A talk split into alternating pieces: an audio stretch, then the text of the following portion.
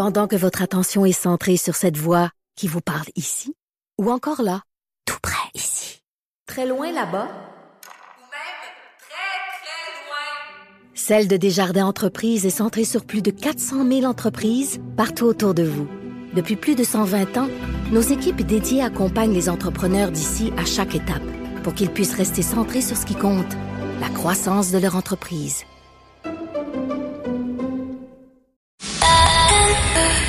C'est 23. Les meilleurs moments du Québec maintenant en moins de 60 minutes. Le Québec maintenant. Au réseau Cogeco, voici le Québec maintenant. Le Québec maintenant. Avec Marie-Claude Lavallée. Votre point de repère. Eh bien, ça y est, l'école recommence. C'est demain officiellement que ça se passe parce qu'il était question de journée pédagogique aujourd'hui, pourquoi pas.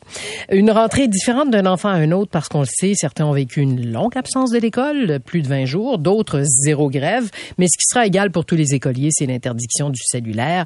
Luc Papineau, enseignant de français au secondaire depuis 31 ans, que vous pouvez entendre régulièrement à l'émission et lire aussi régulièrement dans le Journal de Montréal, est avec nous. Bonjour, Luc Papineau.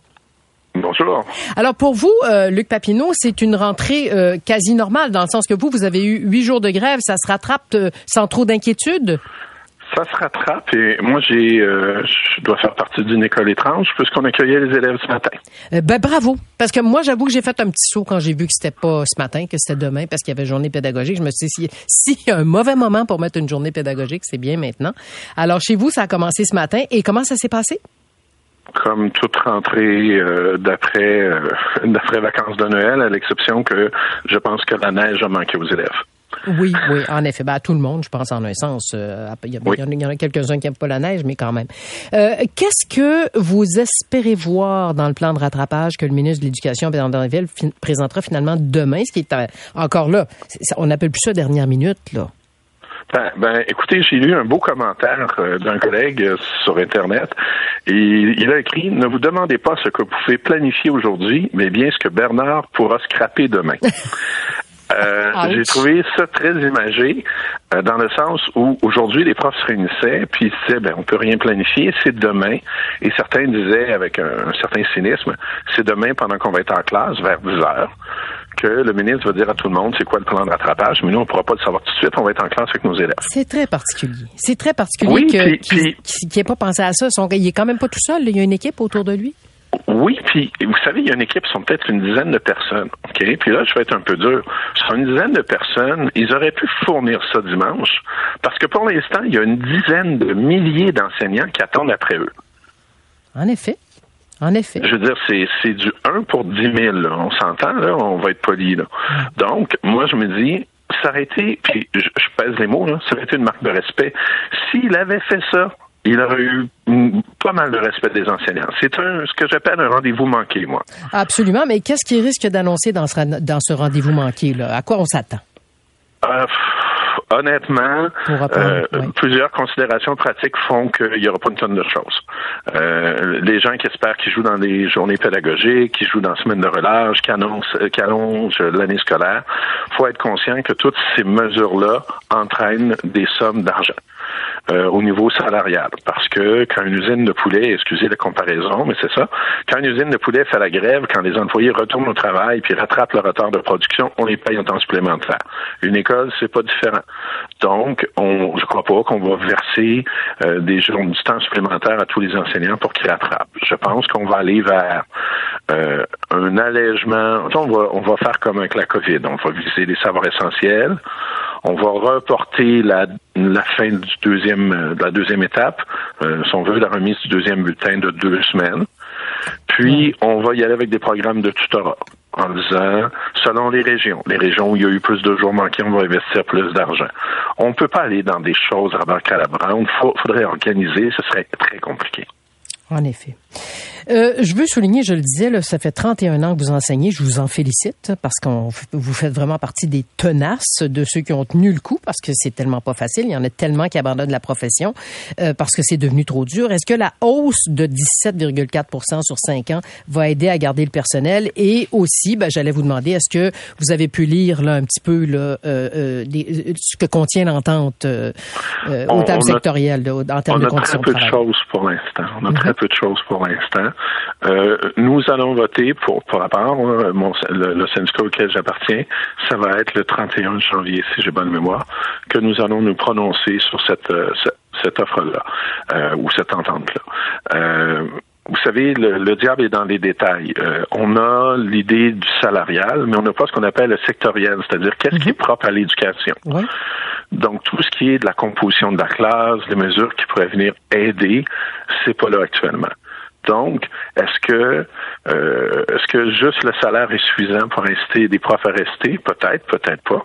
Et ce que je trouve dommage, c'est qu'on parle de ce montant-là et on oublie, puis on, on a dit Ah, les psychologues vont avoir 10% de plus. Mais on oublie que, que quant à moi, là, des employés comme les TES, les secrétaires, etc., etc., qui sont beaucoup moins payés quand ils sont quand ils appartiennent à un centre de service que s'ils vont ailleurs eux n'auront rien de plus dans les négociations. Ils vont avoir la même chose que nous, mais ils n'auront pas eu de rattrapage. Et ces gens-là sont essentiels. Un, TES, c'est aussi essentiel dans une école qu'un psychologue. Et je ne comprends pas, tant mieux pour le psychologue, mais je ne comprends pas pourquoi le TES, on ne revalorise pas son rôle. Et ça, c'est pour moi, qui est enseignant, c'est décevant. J'en ai besoin d'un TES qui ne pense pas à quitter pour aller travailler ailleurs. Ça, c'est un autre rendez-vous manqué. Il y a des gens utiles dans l'école qu'on va perdre. Et puis on n'a pas les moyens de perdre euh, qui que ce soit on en ce moment. Pas les moyens de perdre personne. Et ouais. Et puis c'est dans ce contexte bien particulier qu'on commence officiellement à interdire le cellulaire. Euh, est-ce que vous, le cellulaire, vous dérangez dans vos classes? Est-ce que les jeunes euh, ils passaient beaucoup de temps sur leur, leur TikTok et Instagram de ce monde? Je suis en première secondaire. Au départ, la question se posait moins euh, qu'avec la cinquième secondaire. Elle commence à se poser un peu plus. Les jeunes, de plus en plus, vont avoir accès à un cellulaire.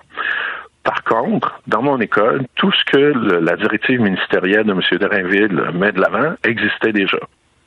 Donc pour nous, c'est non, non, c'est rien de neuf, c'est rien de neuf pour bien des écoles. Là. Faut pas se leurrer là, de dire ah c'est interdit dans les classes à moins qu'il y ait des considérations pédagogiques. Ça existe dans un grand nombre d'écoles que ça vient consacrer un statu quo. Pour moi, je l'avais écrit à l'époque, c'était un écran de fumée. Mais c'est quand même bien, c'est mieux, c'est mieux ça. Ça va permettre à certaines écoles de, de s'uniformiser. Sauf qu'une mesure semblable existe en Ontario depuis 2019. Et le constat que les, les écoles ont fait, c'est on aurait aimé avoir plus de moyens pour appuyer l'interdiction. Il n'y a aucune assise légale qui nous est donnée. Si je saisis un cellulaire, euh, est-ce que j'en ai véritablement le droit? Au nom de quel droit je saisis le cellulaire d'un jeune?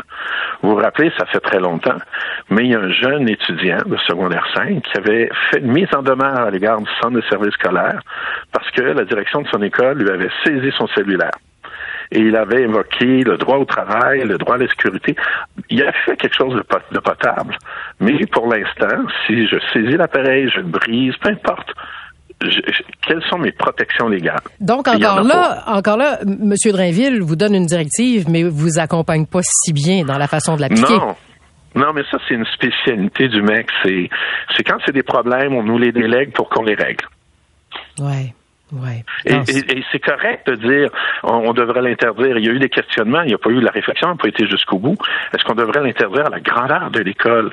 Actuellement, mettons, euh, les déplacements à l'heure du dîner, est-ce que l'école devrait venir devenir une zone complètement libre de cellulaire? Pour l'instant, c'est la classe.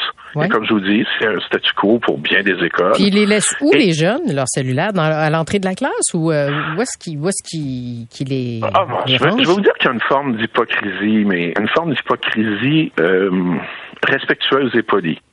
Dans le sens où moi, je dis aux jeunes, je ne l'entends pas sonner, je ne l'entends pas vibrer, je vous fouillerai pas. De toute façon, je sais même pas si j'ai le droit de fouiller un élève. Hum, hum, hum, ben, en fait, oui. J'ai une délégation d'autorité parentale, je crois que je pourrais.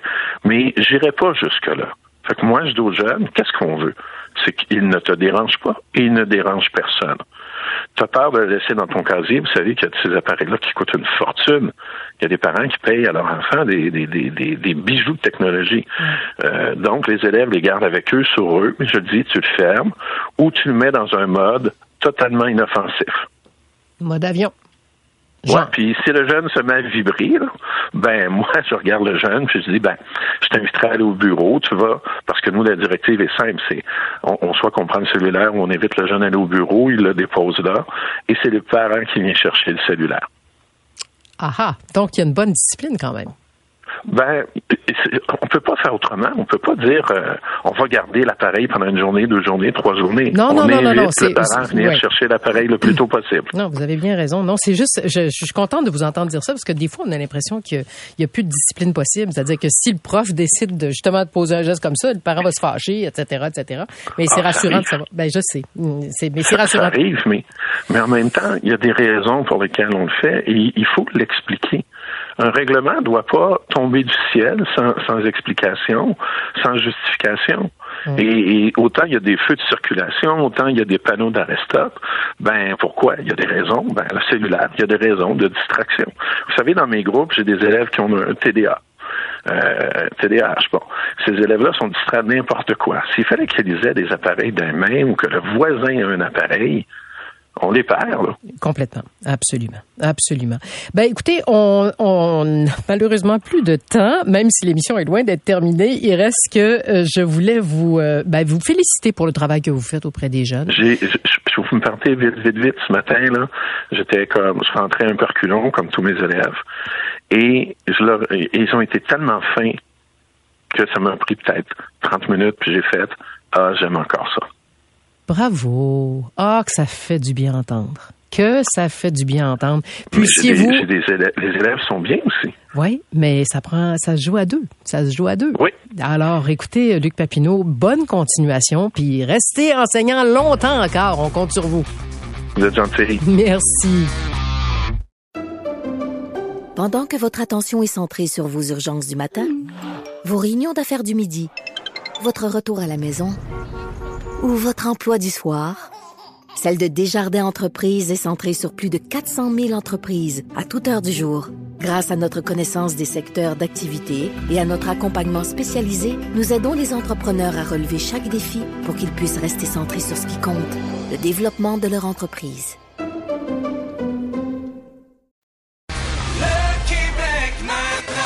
Au réseau Cogeco, voici le Québec maintenant. Le Québec maintenant avec Marie-Claude Lavallée. Votre point de repère. Gros soupir de soulagement collectif hier. Le Front commun a donné des détails sur les ententes pour leurs 420 000 syndiqués. D'abord, un meilleur salaire. On parle d'une augmentation de 17,4 sur cinq ans, mais d'autres conditions améliorées aussi. Et là, ben, on accueille François Hainaut, qui est premier vice-président de la Confédération des syndicats nationaux, la CSN, responsable des négociations. Bonjour, François Hainaut. Bonjour, Mme Lavallée. Quelle est votre plus grande victoire dans cette interminable négociation? La victoire que vous ressentez le plus aujourd'hui? Écoutez, euh, bon, d'avoir réussi, on avait dit qu'on, à la population, qu'on, à nos membres, qu'on travaillerait fort pour avoir un règlement avant avant la fin de 2023. C'est réussi. Je pense que la population nous a appuyés. On a travaillé fort, tout le monde. Je pense qu'il y avait un momentum de régler ça. Donc, je, je- sur la forme, je suis content d'avoir un règlement en, pour 2024. Euh, écoutez, les, les salaires, la clause d'indexation, il y a, il y a il y a trois éléments. Il y a les salaires, je veux dire, un 6 la première année. On n'a pas vu ça depuis 1979. Les clauses d'indexation pour l'année 3, 4 et 5, euh, qui on n'a encore pas vu ça depuis les années 70. Une clause d'indexation qui n'est pas rattachée au PIB ou quoi que ce soit. Donc, ça aussi, on est content. Et euh, une victoire défensive, les reculs, les attaques qu'on avait de, l'employeur par rapport au régime de retraite, que on a tout un, le, le gouvernement a tout retiré ses demandes. Ça aussi, c'est une victoire défensive que j'appelle, parce qu'il y avait quand même plusieurs attaques qui auraient pu, euh, qui auraient pu euh, mettre à mal plusieurs régimes de retraite par la suite au Québec. Donc, on est, super content de ça. Puis là, il restera à voir ce qui va se passer par la suite, c'est-à-dire comment ça va être accepté ou pas. Mais enfin, bon, on va essayer de rester confiant. La parole est aux membres maintenant. Euh, Voilà, c'est très bien dit. Euh, il a donc fallu une grève historique avant de trouver un terrain d'entente. Des négociations qui avaient commencé pourtant à l'automne 2022, si je ne m'abuse. oui. Donc, plus d'un an euh, de négociations sans pouvoir s'entendre. Pourquoi ça a été si long? Pourquoi ça a été si dramatique? Et si improvisé parfois, j- j'ajouterais aussi. Parce que, maintenant, quand cet automne, là, quand le premier ministre faisait des déclarations, puis que là, pouf, le lendemain, par médias interposés, un chef syndical ré- réagissait, puis tout ça, ça, ça sentait l'improvisation. je, je vous dirais que je pense qu'on était Mm. Ça improvisait plus euh, face à nous que nous. On avait un plan de match, mais c'est clair qu'il fallait réagir euh, parfois. Comme exemple, la fameuse la batte bleue euh, que, que le premier ministre dirait, avait dit qu'il n'y aurait pas de la batte bleue pour tout le monde. Donc, était, c'est un peu, euh, nos membres étaient un peu euh, choqués de ça. Mais euh, pourquoi c'est long? Il y a un processus qui est long. dans- donc, il y a tout un processus obligatoire de médiation pour les tables sectorielles. Donc, avant qu'on arrive, on- nous, on a déposé en octobre 2023. Le gouvernement est revenu en décembre, à la mi-décembre 2022, excusez. Oui. 22. On l'a déposé en octobre 2022. Oui. Le gouvernement a déposé en décembre, le 15 décembre 2022. Et par la suite, on s'est revu euh, en février. Et c'est c'est vraiment, c'est un processus qui était très, très long présentement. On s'est chicané. C'était pas pris au sérieux de part et d'autre ou quoi? On, Pourquoi on s'est chicané beaucoup sur la forme plutôt que sur le fond. Si vous vous souvenez, le gouvernement voulait faire des forums. Nous, on disait non, c'est pas des forums, ça doit se négocier à une table de négociation. Donc, il y a eu beaucoup, beaucoup de discussions sur la forme. Donc, on a vraiment commencé à négocier. On était rendu en- au mois de juin. Puis là, au mois de juin, on comprend que là, on tombe euh, en septembre par la suite. Donc, c'est- c'était un processus qui était long. Euh, mais à un moment donné, quand, quand ça a déboulé, je pense que ça a quand même bien déboulé. puis Tout a été Oh, correct. ça a là, déboulé mais- tout d'un coup, là. Oui, oui. Euh, ouais, dans la situation qu'on Ouais, vivait ouais, aussi, puis les enfants qui allaient pas à l'école, puis le retard qu'ils prennent dans certains cas, puis tout ça, Mais- des, des, des, des drames familiaux. Mais je pense que le gouvernement voulait voir si on était sérieux, puis il nous a, mon- tu sais, il nous a laissé monter notre rapport de force. Je veux dire, nous, après notre manifestation de 100 000 personnes dans les rues de Montréal, on s'est dit, bon, mais on va commencer à négocier, mais ça négociait pas. Après la première journée de grève, ça négociait pas. C'est ça qui est dur à. Après la trois, tu sais, donc il a fallu monter une, euh, notre rapport de force de façon graduelle. Ben, toutes les fois, on disait, on va le faire, on va le faire. là. Si on avait euh, la, la, la présidente du Conseil du Trésor à côté de nous, qu'est-ce qu'elle nous dirait? Que c'est vous qui vous voulez pas parler ou qu'est-ce que euh, pourquoi il voulait pas? Pourquoi il venait pas? Ouais, écoutez, moi, je lancerais pas. La, présidente du Conseil du Trésor, elle devait, elle devait aller chercher des mandats, elle, elle également. là. donc, euh, qui, qui, qui donnait pas un mandat? Est-ce que c'est elle? Est-ce que c'est le ministre des Finances? Est-ce que c'est le premier ministre? J'étais pas là. Ouais, Euh, Parce qu'ils sont partis à 9% je pense. oui, ils sont partis à 9% euh, Puis encore. Puis euh, votre demande initiale, c'était combien? On était, à, plus que 20 ça. on était à 21% sur 21, trois c'est ça. ans. Ouais. Euh, puis je vous dirais encore, euh, dans les derniers jours, là, le gouvernement était à 12 points quelques, puis on, on a fini à Ça a bougé. 7, Ça a bougé. 7,4. Mais ceux qui attendaient le 21% en 3 ans puis qui voient 17 en 5, euh, Ah, c'est sûr, mais je veux pas contents. Là. Oui, mais en même temps, euh, si on veut avoir de quoi, on peut pas demander. euh, C'est donnant-donnant. c'est ça. On s'entend, c'est une il- négociation. Il, il est clair qu'il y a des négociations des fois que la marge est plus petite entre les deux euh, les deux parties. Ce coup-là, on est vraiment parti peut-être aux opposés pour être capable de retrouver là, J'aimerais qu'on dise quelques mots sur les fameuses tables sectorielles, celles où on discutait des conditions de travail. Euh, Là, j'ai une question très euh, terre à terre. Là, il y, a combien de personnes autour de ces tables-là? Puis comment on fait pour satisfaire trois, des personnes qui font 300 métiers différents? Pour moi, ça m'apparaît comme euh, euh, une impossibilité. là. Comme, combien de personnes au sectoriel? Mais écoutez, au sectoriel, dépendamment des tables sectorielles, euh, vous savez, en santé, nous, on avait une quinzaine de personnes à notre table sectorielle en santé qui regroupait l'ensemble des catégories. Donc, catégorie 1, 2, 3, 4, donc infirmières, professionnels, euh, les employés de bureau, tout ce qui est technicien, euh, bon, les PAB, les cuisiniers, euh, tout le monde. Donc, c'est donc euh, c'est clair que c'est compliqué, mais je veux dire, à force de de travailler, on marche par consensus, ça fonctionne. Il y a des tables sectorielles qui sont moins grandes, il y a des, tables sectorielles que c'est seulement seul- le soutien scolaire, d'autres c'est seulement des enseignants, enseignantes. Ça c'est comme plus facile, mais il y a certaines tables vraiment qu'il y a- beaucoup beaucoup de métiers, de corps de métier, puis d'essayer de, de, de rencontrer tout le monde. C'est pour, ça aussi que on est content à la table centrale. Je veux dire, il y a beaucoup d'augmentation de salaire que c'est pour tout le monde. Les vacances, c'est pour tout le monde. Donc, il y a, eu beaucoup de gains. Mais c'est là, c'est là vraiment qu'on parle plus des conditions de travail, de la fameuse flexibilité que le gouvernement voulait avoir, les aides à la classe. C'est c'est- c'est au table sectoriel qu'on place ça. Ouais. Et combien, euh, euh, c'est-à-dire, qu'est-ce qu'il faudrait faire de votre point de vue à vous, de votre côté à vous, pour éviter un autre psychodrame comme ça? Ben, premièrement, je veux dire, c'est- mon collègue, puis j'aime bien Éric Gingras qui a appelé ça un psychodrame. Moi, j'appelle ça une négociation normale, qu'on utilise un rapport de force puis qui a fonctionné. Là. Donc, euh, malheureusement, ça fait 30 ans que je négocie et euh, malheureusement, souvent encore aujourd'hui, si on veut avoir des gains dans la vie en négociation, il faut exercer un rapport de force. C'est ce qu'on a fait avec euh, la détermination de nos membres, avec euh, bon euh, le front commun, 420 000 personnes, mais un front commun fort. On a essayé de nous diviser, ça n'a pas fonctionné. L'appui de la population, qu'on n'a jamais vu ça depuis que le front commun existe. Donc, écoutez, euh, euh, il a fallu exercer un rapport de force parce que le gouvernement voulait pas nous écouter. Mais moi, je, moi, je- moi, pour moi, c'est pas un psychodrame, c'est une négociation, un peu costaud, mais c'est une négociation. Maintenant, ça va être le grand test. Euh, Qu'est-ce qui arrive quand ça va être présenté aux membres si c'est refusé à certains endroits? On repart pas tout ça à zéro, là. Euh, non, il y a quand même de quoi de faire. On partira, on partira pas à zéro, mais je suis quand même, euh, je suis euh, confiant, nerveux mais confiant. Je veux dire, on a, nous on a consulté l'ensemble de nos syndicats la semaine dernière à Québec. Euh, il y avait environ 700 personnes dans la salle. Euh, les gens, dépendamment des fédérations, ont entériné l'entente de principe entre 82 et 100% Donc c'est ces personnes-là, c'est les leaders de- des syndicats locaux. Donc c'est clair que ces gens-là, je pense, vont euh, placer l'entente là, correctement, la présenter correctement. Puis je pense que- recommander aussi ou pas oui, vraiment? oui, oui, oui, oui, oui, oui, il y a pas, Parce y a que je disais quelque part que vous alliez pas la recommander. non, c'est la CSQ. euh, Oui. La CSQ ont des, des, des moyens. Nous, une fois que ça devient, on a une hypothèse, mais une fois que c'est entériné par nos instances, ça devient une entente de principe. Et on la recommande. Oui, oui. Parfait. Oui. Et en terminant, en quelques secondes, est-ce qu'il y a une leçon à tirer pour vous de ce qui s'est passé depuis le début des négociations, depuis un an et demi? Est-ce qu'il y a des choses que vous feriez différemment si vous en aviez l'occasion? Mais écoutez, euh, je pense que de part et d'autre, peut-être qu'on aurait dû s'asseoir plus rapidement euh, pour être capable de, de vraiment mettre carte sur table, mais ça n'a pas fonctionné comme ça coup-ci. Puis je veux dire, il n'y a pas, y a pas de négociation qui est pareille, mais comme je vous dis tantôt, le- malheureusement, il a fallu démontrer qu'on était capable d'utiliser un rapport de force comme levier pour être capable de régler. Ça n'a été une dure. Oui. Ben, merci beaucoup, Monsieur Hainaut, en espérant que tout ça va être vraiment réglé, que les gens vont voter en faveur et puis qu'on passe à autre chose et puis surtout que les enfants dans les écoles puissent rattraper le temps perdu. Merci infiniment. Merci, Madame Lavallée, et bonne année. Merci à vous aussi. Je rappelle que vous êtes premier vice-président de la CSN, responsable donc des négociations. Merci. Le Québec maintenant. Au réseau Cogeco, voici le Québec maintenant. Le Québec maintenant. Avec Marie-Claude Lavallée. Votre point de repère. Le. Ah, les gens de Québec qui se retrouvent.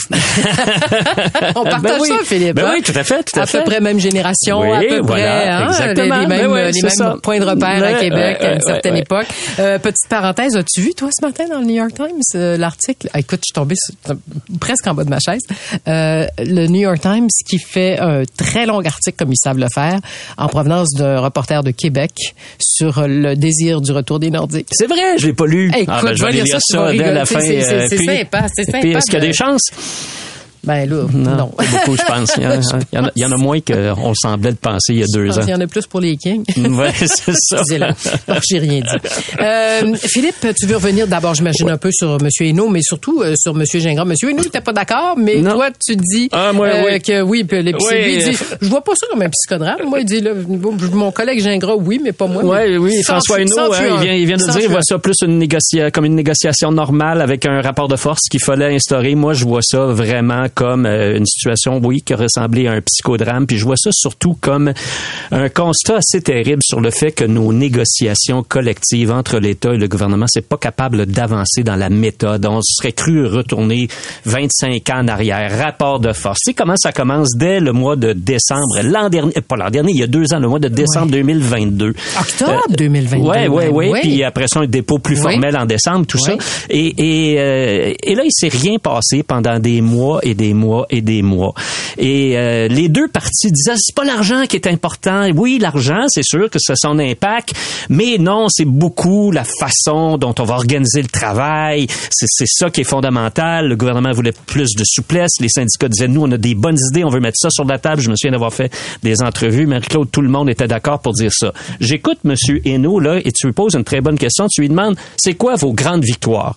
Et les trois réponses, et je le comprends, mais je ne peux pas m'en m'empêcher de constater qu'il n'a jamais parlé d'organisation du travail. C'est trois victoires, les salaires, la clause d'indexation, puis la victoire défensive sur les régimes de retraite. Donc, trois secteurs où c'est le monétaire qui est en jeu. Donc, les gens qui écoutent ça, puis qui disent, oui, mais vous aviez pas dit que c'était vraiment les, les- les- la façon dont le travail est organisé qui était au cœur de tout ça, mais on, on constate qu'encore une fois, c'était l'argent qui était véritablement au cœur de tout ça. Puis c'est correct, mais je trouve que ça signifie qu'on n'a pas beaucoup évolué. Et pourquoi on n'a pas beaucoup Je, évolué? je- je t'interroge juste pour savoir, euh, parce que c'est- c'est c'est fou, mais pendant qu'il me répondait ça, je me disais peut-être qu'il veut pas parler du sectoriel encore parce que c'est pas sorti. Boah, ouais, mais donc, ouais, c'est peut-être ben bien non, on naïf. peut, ben, on peut quand même dire on a naïf. fait des grands gains au niveau euh, sur le plan sectoriel euh, dont on veut pas parler pour l'instant. Mais Oui, en fait, mais, mais je respecte, là, je respecte son, son, son point de vue, mais je, je ne peux pas faire autrement que de le noter. Et là, tu Puis te les demandes. deux partis voulaient des changements. C'est-à-dire que le gouvernement n'arrêtait pas de demander Oui. plus de souplesse, on veut bien, puis eux autres demandaient aussi plus de souplesse parce qu'il faut, faut que ça change. Oui, puis peut-être qu'il y aura, peut-être qu'on apprendra des choses, mais moi je pense que euh, Mm. à quelque part, là, il me semble qu'on y aurait un minimum d'informations qui aurait déjà euh, coulé. Ce qui m'a fait dire, ben avec toi d'ailleurs, je pense là, récemment que c'est- oui, c'est avec toi que j'avais discuté de ça. ça, Qu'est-ce qu'ils vont, qu'est-ce qu'ils vont offrir, qu'est-ce qu'ils vont te donner Ben. parce que ça commençait à être réglé.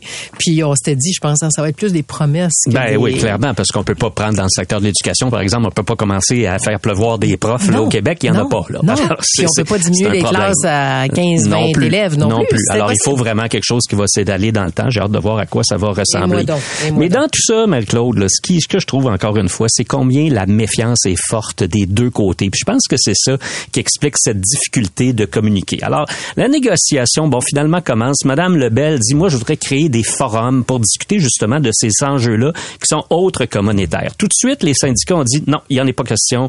On n'embarquera pas là-dedans. Euh, il y a déjà une table de négociation. C'est là qu'on veut discuter. Madame Lebel dit, ouais, mais tu sais, ça, ça faciliterait des échanges sur d'autres choses. Qui a raison, qui a tort dans tout ça? Au fond, c'est pas très important. Ce qui est important, c'est de constater qu'on n'a pas été capable encore cette fois-ci de sortir du modèle traditionnel. Alors oui, c'est ça, installer un rapport de force, euh, faire la grève. Le gouvernement qui commence, c'est pas mieux là. Le gouvernement qui commence dans un contexte d'inflation avec des hausses de salaire de 10 et des Neuf, poussières, ouais, neuf sur même. 5 pour 5 ans, à sa face même, ça avait absolument aucun bon sens. Puis en disant qu'on va améliorer ces chiffres-là, ben Ouais, mais peut-être si on a de la souplesse. Puis là, le- le- le- les syndicats qui arrivent avec 21% sur trois ans en partant, tu sais, tout- toute la table est mise pour que ça soit long, puis que ça devienne très confrontationnel. Ça a dû te rappeler des souvenirs aussi. Hein, ben oui, oui, oui, oui. oui, années c'est- 80, début ben- des années ben oui, 80. Ben oui, tout, exactement. c'est- C'est ça que je trouve qu'on n'a pas beaucoup évolué dans tout ça. J'en parlais euh, récemment, je faisais une, une entrevue du- à, à l'émission du midi, euh, Marie-Claude, puis il y a un spécialiste qui disait peut-être qu'on devrait commencer la conciliation plus tôt dans le processus. Euh, Souviens-toi, là, finalement, on a fait appel à des conciliateurs quand les, les menaces de grève étaient là, et puis là, les conciliateurs sont embarqués dans le dossier, et de la vie générale, les conciliateurs ont réussi à rapprocher les partis, et parce que c'est ça qui a donné un accord. En tout cas, ça a certainement pas nuit. Alors, est-ce qu'il y aurait moyen de changer un peu ce modèle-là? Euh, un modèle où on serait capable euh, d'aller un petit peu au-devant des coups, où les deux partis arriveraient pas avec des propositions qui, à leur face même, sont irrécevables. Quand les syndicats sont arrivés avec 21% sur trois ans, c'est à sa face même irrécevable. Quand les gouvernements, le gouvernement arrive avec 10% sur cinq ans dans un contexte d'inflation élevée, c'est à sa face même irrécevable. Et, et là, comme citoyen, tu dis, oui, mais ils ne seraient pas capables d'aller un petit peu plus vite, de se parler un petit peu plus, puis de faire en sorte qu'on trouve des accords. ouais, puis d'arrêter de parler dans les médias. Moi, ça, Ben, ça me tapait sur les nerfs à un moment donné, là, ça me tapait sur les nerfs. D'entendre le premier ministre faire un petit commentaire, puis oups, le lendemain, euh, évidemment, ça réagissait de l'autre bord. Parce Ben que oui, ben c'est oui. pas de même. Non, c'est ça. Alors, est-ce que ça va changer? Je n'ai pas vraiment l'impression. Parce qu'il n'y a pas Mais- une seule solution. Non, hein, c'est ça, c'est ça. Mais moi, je pense qu'il faudrait qu'on modernise un peu euh, nos façons de faire dans les relations de travail au Québec. Euh, il me semble qu'on devrait réfléchir à ça. Il y a une convention collective là qui va durer cinq ans. Là, peut-être qu'on pourrait prendre euh, Trois ans, quelques parce mois. que ça retourne à deux ans en arrière. Là? Euh, non, ça retourne. C'était au 30 mars de l'an dernier. OK, donc ça, ans. euh, ouais, à peu près quatre ans et demi. Bon. Mm, mm, mm. Un petit peu moins de quatre ans et demi. Il faut respirer un petit peu.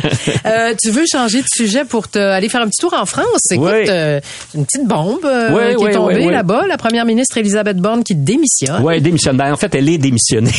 allait démissionner. Elle s'est fait démissionner, Elle s'est oui. fait démissionner. Elle a clairement dit que euh, on lui a demandé, euh, le président de la République lui a demandé de démissionner. Alors c'est clair que le président Macron, ce qu'il veut faire, euh, c'est essayer de se donner un nouveau départ. Euh, tu sais, rappelle-toi un peu Justin Trudeau euh, ici au début de l'été dernier, là, quand il a euh, chamboulé son cabinet dans l'espoir de se donner un deuxième souffle. Ben en France, évidemment, la structure politique est différente. Là, c'est une république et, euh, et donc le président, il veut repartir en neuf. Il veut repartir en neuf. Pourquoi Emmanuel Macron Parce que ça a été une année assez catastrophique pour lui 2023.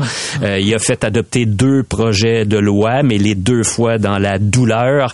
Euh, celui sur la réforme des retraites, là, Oui. qui il a valu d'être euh, d'être d'être vraiment fortement critiqué par euh, l'ensemble de la société française, en tout cas une grande partie.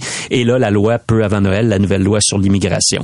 Alors là, il veut repartir en neuf. Il reste trois ans à son quinquennat. Il peut pas se représenter. Alors déjà, j'ai l'impression qu'en France, euh, Marie-Claude, on va, on va commencer à se positionner en vue de la présidentielle. Mais là, ce qui va être intéressant, c'est que demain, on va apprendre qui va devenir le nouveau premier, mi- le nouveau premier ministre. Il y a Je des dis rumeurs le. solides, là, oui. Ouais, c'est ça, parce qu'il y a trois hommes là, qui sont en, en lice. Euh, Edith, euh, Elisabeth Borne, là, qui était première ministre, elle a seulement la deuxième femme euh, qui, a- qui qui a occupé l'hôtel Matignon comme première ministre. Avant elle, il y avait eu, il y a très longtemps, au début des années 90, Edith Cresson. Mais là, c'est trois hommes. Et celui qui part favori à l'heure actuelle, c'est une histoire assez euh, sensationnelle, si ça se confirme. C'est un jeune homme de 34 ans. 34 ans seulement. Il s'appelle Gabriel Attal. Gabriel Attal. avec euh, le comédien puis le, le, Ben, le oui, chum de... ben, je pense qu'il est dans la même famille. Là. Yves Attal, je sais, que- je sais qu'il y, a il y a des liens, en tout cas, quelque part. faudrait vérifier plus à fond. Mais lui, euh, ce qui est euh, intéressant, c'est c'est son, le parcours. chum de Charlotte Gainsbourg, c'est le nom Ah, que je cherchais. ça, oui, je sais pas. C'est un, Ça- c'est un Attal. Ah, peut-être. Ça, je, dois t'avouer que je l'ignore. Jessica va nous trouver ça. Ouais, c'est ça. Et, et il est il est devenu en juillet dernier quand il y a eu une une, une, une refonte, une recomposition du euh, du cabinet. Il est devenu ministre de l'éducation. Oui. Et euh, avant, il était comme un ministre un ministre d'État, si tu veux, là, ce serait Oui. l'équivalent là, euh, dans un ministère à, à fonction économique. Et quand il est devenu ministre de l'éducation, ça a été vu un peu comme une surprise, ascension très rapide pour un ministère très très très très important.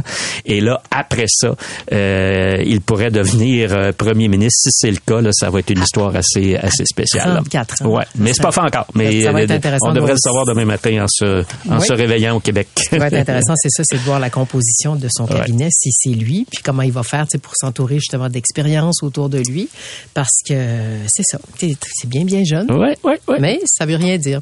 Alors, pas de lien de parenté, me dit Jessica. Bon, pas de lien de parenté. Voilà. Euh, et, euh, entre Gabriel et Yvan Attal, conjoint Yvan, voilà. de, de Charlotte Gainsbourg. Charlotte, c'est bien ça? hein? Oui. Bon, voilà. OK. Euh, il nous restait 20 secondes. On jase de quoi? Ben, c'est le temps de se dire bonjour.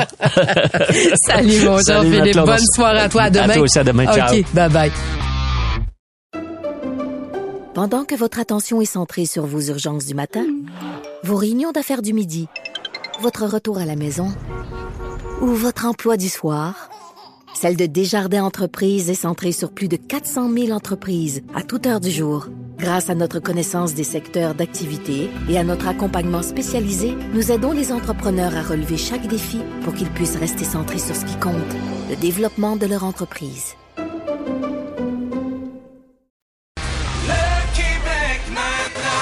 Au réseau Cogeco, voici le Québec maintenant. Le Québec maintenant avec Marie-Claude Lavallée.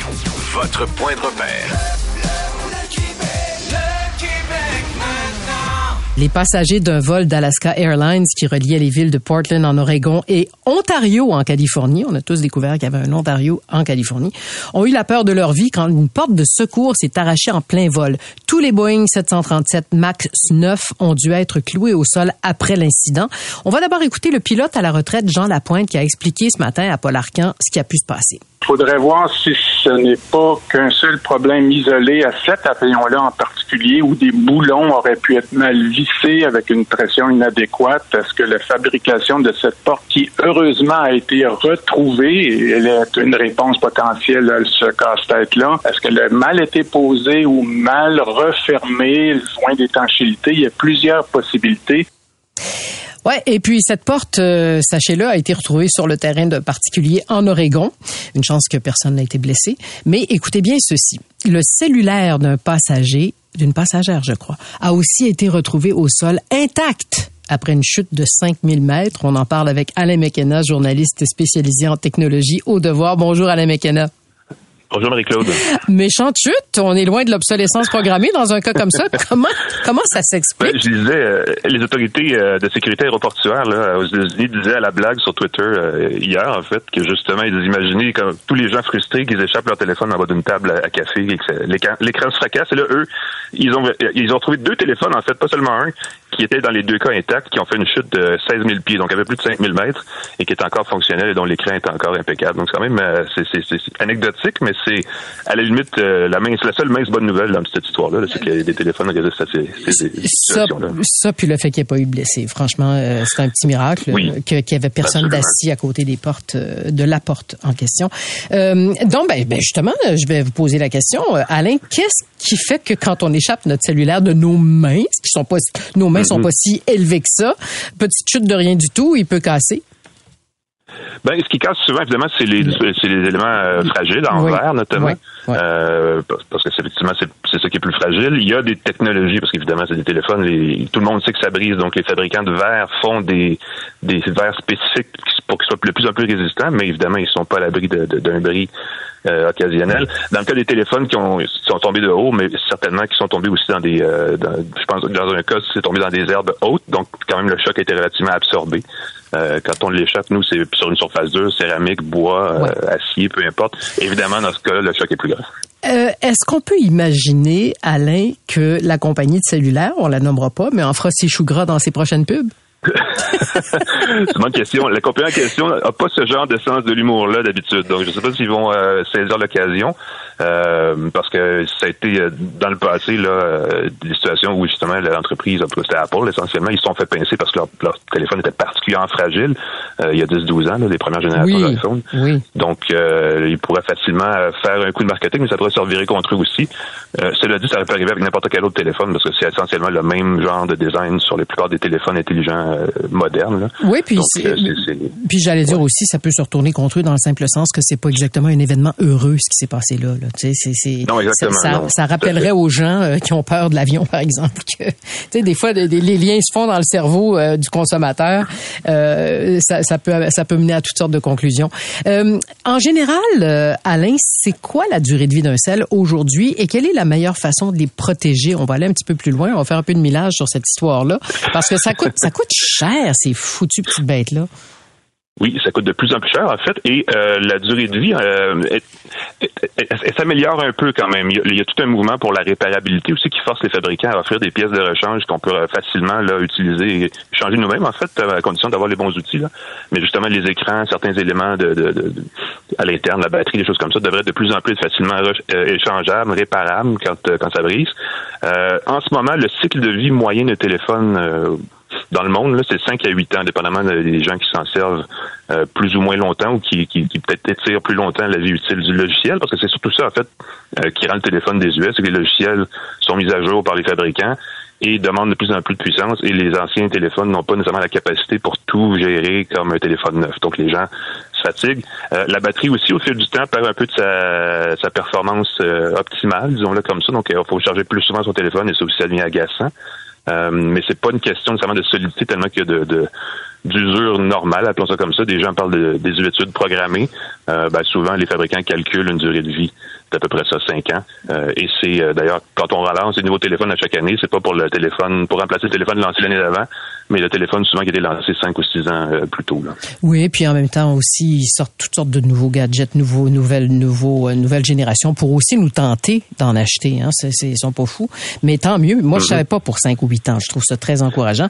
Euh, un autre aspect de cet événement-là, c'est euh, la personne qui a retrouvé le cellulaire euh, a été chanceuse en un sens parce que il était en mode avion et euh, il y avait genre un enregistrement de bagages lié à ce vol. Donc, la personne qui a trouvé le cellulaire a su tout de suite que c'était lié à quelque chose de, de, de gros, de grave. Mais je me demandais justement, qu'est-ce qu'on peut faire? Parce qu'on a tous cette phobie, tout le monde, là, de perdre notre cellulaire. Qu'est-ce qu'on peut faire pour être retrouvé facilement si c'est une personne bien honnête qui retrouve notre cellulaire quelque part? Ben, de plus en plus, on peut. euh, Il y, a des- il y a des fonctions d'urgence sur le téléphone dans lesquelles on peut inscrire euh, justement des coordonnées en cas de perte ou de vol du téléphone. Euh, ben, pas plus plus de perte parce que c'est rare qu'un voleur va vouloir retourner le téléphone. là. Mais euh, si on trouve un téléphone, par exemple, qu'on ne sait pas c'est qui, on peut euh, dans les réglages dès l'écran d'accueil accéder à de l'information. Et si les gens propriétaires d'un téléphone ont bien rempli euh, l'information, ben, ils peuvent savoir qui contacter pour retourner l'appareil. Même sans mot de passe. Même sans mot de passe. Comme Même ça. sans déverrouiller l'appareil, il y a des, des fonctions d'urgence effectivement qui sont inclus, incluses dans la plupart des téléphones modernes. Peut-être pas tous les téléphones qui sont un peu plus âgés, mais euh, sur l'iPhone, c'est ça existe. Sur les téléphones Android assez récents aussi. Donc il y a possibilité là de faire euh, d'entrer son information pour que justement, parce que c'est surtout ça qu'il faut faire, là, pour que si on le perd, quelqu'un, un bon Samaritain qui le retrouve pourrait nous, le- nous le retourner euh, facilement. là. Excellent. Ben, merci beaucoup de ces informations. Alain Mécanas, journaliste spécialisé en technologie. Au devoir, au plaisir. Ben oui, bonne fin de journée. Bye bye. bye bye. C'est 23. Pendant que votre attention est centrée sur cette voix qui vous parle ici, ou encore là, tout près ici, très loin là-bas, Celle de Desjardins Entreprises est centrée sur plus de 400 000 entreprises partout autour de vous. Depuis plus de 120 ans, nos équipes dédiées accompagnent les entrepreneurs d'ici à chaque étape pour qu'ils puissent rester centrés sur ce qui compte, la croissance de leur entreprise.